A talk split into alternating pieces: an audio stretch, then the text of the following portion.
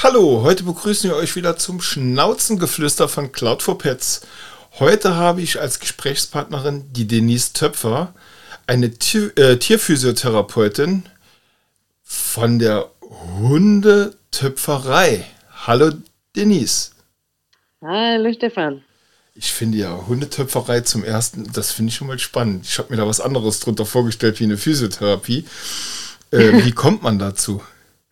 Äh, indem ich diesen wunderschönen Nachnamen Töpfer mittlerweile trage ähm, und ich mir, nachdem ich meine Ausbildung fertig hatte, überlegt habe, was ist denn jetzt ein kreativer Name, wo weder vier, vier Beine, vier Pfoten, Nase oder sonst irgendwas drin steht, weil ich glaube, so schon einige Praxen heißen und habe dann hin und her überlegt und ich fand den Übergang vom Töpfern, also den ähm, wirklich ja den, im Grunde den Vorgang mit den Händen zu kneten zur Massage, dann hatte mich das so gebannt und so gefesselt, dass mich dieser Gedanke gar nicht mehr losgelassen hat und habe das dann einfach übernommen.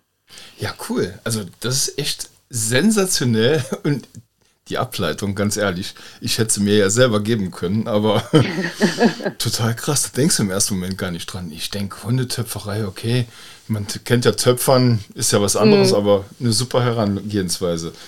Echt geiler Name. Ja, Denise, ein Spezialthema, was mich absolut interessiert, ist äh, Tierphysiotherapeutin und dann Treppensteigen mit Hunden. Wie gefährlich ist das? Und ich glaube, da kannst du bestimmt einiges zu sagen, weil ich habe selbst das Problem bei meinen Hunden. Wir haben drei Geschosse und die legen sich manchmal oben hin, also die haben in jedem Geschoss haben die irgendwie ein Hundebett, aber die fühlen sich da ganz frei, werden auch nicht gezwungen, zu gehen. Die machen das ganz freiwillig, je nachdem wollen sie ihre Ruhe haben oder sonst irgendwas. Aber die laufen halt wirklich viel Treppen jeden Tag. Und wie gut oder wie schlecht ist das für den Hund? Also wie bei so vielen Themen kommt es natürlich wieder auf die Menge an. Ähm, an allererster Stelle steht natürlich aber auch der Zustand oder gesundheitliche Zustand des Hundes und auch das Alter. Habe ich jetzt, fangen wir mal ganz, ganz vorne an, ein, meinen süßen kleinen Welpen mit acht oder zehn Wochen gerade vom Züchter geholt, ähm, dann sind weder Knochen noch Gelenke ausgewachsen. Das ist alles noch sehr weich und alles im Wachstum und natürlich sind da auch schon Muskeln vorhanden. Und wenn man jetzt sagt, ne, lass den Welpen nicht Treppen steigen, dann geht es darum, die schlimmsten Verletzungen A vorzubeugen, beziehungsweise auch äh, bestimmten Krankheitsbildern vorzubeugen. Also gerade so Krankheitsbilder wie HD, also Hüftdysplasie und Ellbogendysplasie, sind ja nun mal genetisch bedingt. Hat mein Hund da sowieso schon ähm, eine genetische Disposition, also ne, ist er dafür prädestiniert, sag ich mal, dass er das bekommen kann, auch wenn die Elterntiere gesund waren, kann es mir einfach passieren, dass der das hat und ich mache es mit einer Überlastung nicht besser. Eine Überlastung heißt, ich belaste den Hund so sehr oder so stark, dass die Muskeln müde werden und dann können die Muskeln nämlich diesen Aufwand nicht mehr betreiben und das geht auf die Gelenke. Das kann ein erwachsener Hund, genauso wie wir, ne, erwachsene Menschen, wir kriegen dann deftig Muskelkater und sind für die nächsten Tage erstmal platt. Das kann der Körper aber ganz gut kompensieren. Mache ich das dauerhaft und ständig und überlaste damit meine Gelenke, ist die Folge eine Arthrose. Bin ich jetzt aber grundsätzlich noch ganz klein und noch im Wachstum ähm, und meine Gelenke sind noch gar nicht fertig und meine Muskeln sind auch noch gar nicht stark, passiert das natürlich umso schneller.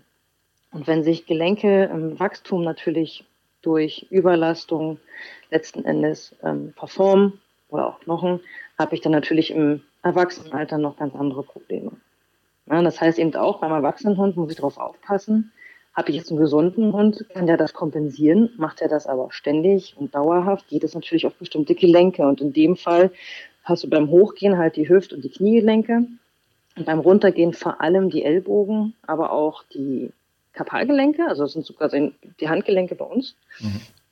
Und auch die Schultergelenke. Wir können das vorne zwar besser abfedern, ne, weil hinten ist das alles sehr viel knöcherner. Ähm, aber man muss halt wirklich aufpassen, dass das jetzt nicht, dass der Hund nicht jeden Tag 50, 60 Mal die Treppe hoch und runter spurtet. Ja, dann okay. haben wir natürlich, dann natürlich haben wir natürlich halt noch den Fall von kranken Hunden. Ne? Also hat, wenn ich jetzt keinen gesunden Hund habe und ich habe jetzt, so wie bei meinen beispielsweise, die haben beide mit der Hüfte ganz schön zu kämpfen. Die können auch Treppen gehen, die sollen auch Treppen gehen. Dazu können wir, können wir gleich nochmal kommen. Aber ich muss natürlich aufpassen, dass die das auch schaffen können. Also die dürfen dabei natürlich auch keine Schmerzen haben. Ähm, die müssen das vom, vom Muskelaufwand her auch schaffen. Ja, und das sind alles so Faktoren, die man halt im Blick behalten muss. Mhm. Also wir haben, als wir uns Runde bekommen haben, in, in, ich sag mal, die ersten vier Monate, haben wir die immer hoch und runter getragen, weil der Züchter auch gesagt hat, oder das, wir haben ja ähm, einen Hund haben wir über ein Tierheim von einem Züchter bekommen, weil der das Tier nicht vermittelt hat äh, oder nicht vermittelt bekommen hat. Und einen haben wir aus dem Tierschutz von Anfang an schon, den haben wir schon seit elf Jahren, aber die haben wir beide die erste Zeit immer die Treppe hoch und runter getragen, weil es immer hieß, ah, die dürfen keine Treppen gehen. Und irgendwann, dann hast du mal kein Auge drauf gehabt. Ja, schwupps sind die da hoch und runter gelaufen und die sind wirklich sehr frei in ihrem äh, äh Verhalten hier bei uns zu Hause. Also sie können eigentlich da, wo sie hinwollen, können sie hingehen. Und mhm. die machen das absolut freiwillig und dann gehe ich mal davon aus, dass es nicht so schlimm für sie ist. Sonst würden sie es ja nicht machen, oder? davon, davon kann man grundsätzlich leider nicht immer ausgehen. Aber ja, wir haben, beobachten es ja häufig bei Hunden, die Schmerzen haben, ähm, dass sie bestimmte Bewegungen vermeiden.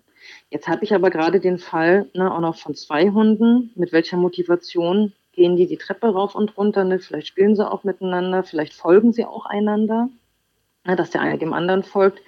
Und das sind alles so Faktoren, die häufig über den Schmerz gestellt werden. Je mhm. jünger die Tiere sind, desto einfacher geht das, diesen Schmerz im Grunde zu unterdrücken.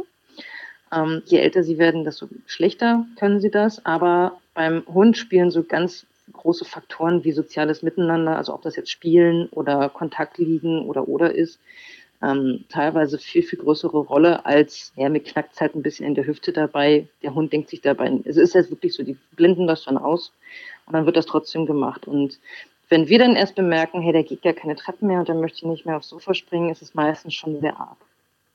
Und deswegen meine ich, man muss da immer einen guten, einen guten Blick drauf haben. Wie geht mein Hund die Treppe hoch? Schleicht er da hoch? Ähm, hübbelt er hoch? Also, dass er immer so hochhüpft. Kann er überhaupt aufgrund seiner Größe die Treppe vernünftig gehen? Ne? Also, wenn ich jetzt an einen Dackel denke, beispielsweise, ähm, dann habe ich ja tendenziell, je nach, also tendenziell das Problem, je nachdem, wie hoch meine Stufen sind, dass der Dackel ja gar nicht normal hochgehen kann, sondern dass ähm, der Dackel ja hoch hüpfen muss. Und mhm. das ist natürlich wieder ein Punkt, ähm, der noch mehr darauf einwirkt, dass das mir natürlich Probleme bringen kann, weil das immer eine einseitige Belastung ist. Ich rede natürlich nicht davon, hey, der Hund geht jetzt die, weiß ich nicht, man hat so vorm Haus ne, fünf Stufen und die geht ja jetzt dreimal am Tag hoch und runter, um Gottes Willen. Das ist alles gar kein Ding. Ne? Es geht ja wirklich um dieses viel und ständig. Und beim Welpen ist es genau das gleiche Problem kann, ne, auch ein Welpe kann mal zwei, drei Stufen gehen, wenn er sie von der Größe her gehen kann. Mhm. Ansonsten müssen die sich dann aufrichten oder müssen dann hochhüpfen. Und das ist eben auf Dauer. Und da muss man halt immer gucken, ne, was ist denn jetzt auf Dauer? muss man eben schauen, wie viel kann ich denn da wirklich zumuten. Ne, wenn mein Welpe jetzt jedes Mal einen dritten Stock hochgehen müsste, das würde nicht funktionieren. Also da mache ich mir auf Dauer einfach auch den Rücken kaputt. Ähm, und ja, wie gesagt, auch schon die ähm, Gelenke von vornherein. Das, also die Wahrscheinlichkeit ist dann einfach sehr hoch. Und deswegen heißt es, lass es einfach ganz, trag ihn einfach so lange wie es geht, weil die ganzen ähm, Wachstumserkrankungen, die treten so halbes Jahr bis zehn Monate treten dann die meistens die ersten Symptome auf. Ähm, die meisten Hunde sind so im Bereich von 20 Monaten bis spätestens 24 Monaten genau ausgewachsen. Und bis dahin kann ich sie aber schon mal dran führen, dass ich sage, hier, wir gehen mal ein paar Treppen, weil das Schlimmste ist natürlich, wenn der Hund zwei Jahre alt ist und noch nie eine Treppe gegangen ist. Aber das muss man dir noch erstmal wieder beibringen. Mhm. Aber woran würde mir jetzt als Laie auffallen, das, was nicht stimmt, egal wie, durchs Treppengehen. Also sieht man das, fällt das irgendwie auf, weil du eben gesagt hast, die können das sehr gut überspielen und denen ist es lieber oder wichtiger, äh, dem Herrschen oder Frauchen zu folgen, wie den Schmerz, also die stellen den Schmerz zurück. Aber wie kann ich dann feststellen, ob er Schmerzen hat oder ob das Treppensteigen äh, ihm Schmerzen bereitet? Also gerade beim Treppensteigen kann ich zum Beispiel sehen, hat der Hund eine Vorliebe für ein gewisses Bein. Das heißt, er setzt immer ein Bein eine, Treppe, eine Treppenstufe hoch und zieht das andere hinterher. Ne, und geht also nicht eine Treppenstufe nach der anderen, wechselseitig mit beiden Beinen, sondern dann wirklich immer so ein Bein vor, das andere hinterher. Ein Bein vor, das andere hinterher. Das ist nämlich schon ein Hinweis dafür, dass er sich auf dem anderen Bein nämlich nicht hochstützen möchte. Mhm. Ähm, Habe ich einen Hund, der ne, groß genug ist, jetzt ein Labrador zum Beispiel, immer so, ne, da ist so ungefähr alle Größen einmal drin. Und der geht die Stufen nicht normal hoch, sondern fängt an, die Stufen hoch zu hüpfen muss ich auch davon ausgehen, dass da gegebenenfalls vielleicht auch die Knie wehtun ähm, oder die Hüfte wehtut. Also dass er diese Bewegung, die Knie zu beugen und wieder zu strecken und auch die Hüfte zu beugen und zu strecken, vermeidet. Oder auch ähm, Ne, man hat ja auch im Rücken letzten Endes eine Belastung. Und das Gleiche habe ich natürlich auch beim Heruntergehen. Ne, geht der Hund ganz ruhig die Treppe runter, brettert er fast runter, da muss ich auch aufpassen, weil das natürlich ganz enorm ähm, auf die Ellbogen geht. Das ist, so, ähm, das ist ja wie, als würden wir die ganze Zeit ständig drei, vier Treppenstufen runterspringen. Und ähm, hat er auch da eine Pfote, die er erst runtersetzt und dann die andere hinterher. Da muss ich nämlich auch davon ausgehen, dass er vielleicht sein Gewicht nicht auf die andere Pfote beim Heruntergehen so gerne stützen möchte. Mhm. und wenn ich mir halt sonst wirklich gar nicht sicher bin, es gibt manchmal einfach sehr, hm, sehr filigrane oder auch sehr feine Anzeichen dafür, dass Schmerzen vorliegen können, weil das kann auch manchmal nur eine Verspannung sein oder eine Muskelverhärtung, weil er mal ausgerutscht ist, sich ein Muskel gezerrt hat. Das können aber auch Mehrpunkte sein. Und wenn ich mir da ganz unsicher bin, ist das Beste einfach mal, ähm, das bieten viele an, zu so einem Check-up zu gehen beim Physiotherapeuten in der Nähe, dass man sagt, hey, guck dir mal den Hund mal einmal an. Was denkst du, ne? wie läuft der, wie fühlt er sich an? Ähm, meinst du, der hat irgendwo gerade Probleme? Und ganz häufig hat man das dann, dass man sagt, ja, guck mal hier und da, ne, da hat er sich ein bisschen was verspannt, da kannst du mal ein bisschen Wärme drauf tun, kannst ihn so und so ein wenig massieren. Aber das muss nicht immer gleich heißen, dass der Hund dann gleich Probleme hat. Okay, das heißt, es kann schon auffallen, wenn man darauf achtet. Jetzt muss ich sagen, wir haben beide Hunde sind so irgendwo um die 40 Zentimeter hoch, 45 Zentimeter hoch. Die eine, die jüngere, die joggt da hoch und runter, die will immer die erste sein. Mhm. Und der Milo ist elf Jahre, das ist der Gemütsmensch. Aber trotzdem, die wechseln tatsächlich immer die Foot, also die gehen, so wie sie ankommen, gehen sie dann hoch und für jeden ja. Tritt eine, eine Tatze, sage ich jetzt mal. Ja, genau. Dann ist noch alles normal. Ja, also da würde ich mir zum Beispiel gar, nicht, gar keine Gedanken machen. Es ist halt nur wichtig, dass der Bewegungsablauf stimmt. Na, ob der Hund jetzt da hoch trabt oder hoch geht, ähm, das wäre mir persönlich gar nicht so wichtig, ähm, solange er dabei keine Probleme hat. Das kann ja auf der anderen Seite, und das ist ja das, was ich meine, ist auch Treppe gehen. So unnatürlich ist natürlich für den Hund ist, wenn man jetzt den Hund oder den Wolf mal so in seiner natürlichen Umgebung sieht, dann gehen die selten Treppen. Aber ein Hund kann das vom, vom muskulären Aufbau durchaus. Es geht eben nur, wie gesagt, mal wieder um die Menge. Aber natürlich habe ich letzten Endes, ähm, als meine Hündin am, am Knie operiert wurde und das soweit ausgeheilt war und ich dann schon im Muskelaufbau war, bin ich mit ihr bei Freunden ständig, weil wir keine Treppen haben, bin ich mit ihr ständig die Treppe rauf und runter gegangen. Mhm. damit sie wieder lernt, sich auch richtig schön auf dieses Knie eben aufzustützen. Ich wusste, sie hat soweit keine Schmerzen, doch sie muss sich jetzt wieder daran gewöhnen, dieses Bein auch wieder zu nutzen. Und dann kann ich das auch für Muskelaufbau ganz schön nutzen. Das Wichtige ist halt eben nur, dass die Hunde das eben vernünftig machen können, also dass sie da richtig hochgehen können, dabei keine Schmerzen haben und das am besten natürlich eher ruhig machen und nicht im Schweinsgalopp hoch und einmal wieder runter. Mhm. Also gibt es eine Möglichkeit oder, oder gibt es Tipps von dir, einen Hund zu trainieren, Treppen zu gehen? Wenn man zum Beispiel bei uns wirklich, wir haben zweimal 18 Stufen. Und ähm, für den Hund aber zu trainieren, dass er das zum einen richtig macht und zum anderen, ab wann sollte man den Hund alleine hoch und runter laufen lassen? Also dem Hund das beizubringen, dass, ähm, ich sag mal, richtig die Treppen zu gehen, ist immer die Frage, bin ich dabei oder bin ich nicht dabei. Also wenn ich jetzt einen Hund an der Leine habe und ich gehe mit den Treppen zusammen, ist immer die Frage, habe ich jetzt einen Hund, der ist da eher ängstlich oder habe ich einen Hund, der am besten mit 180 km/h die Treppe hoch und runter stiefeln möchte.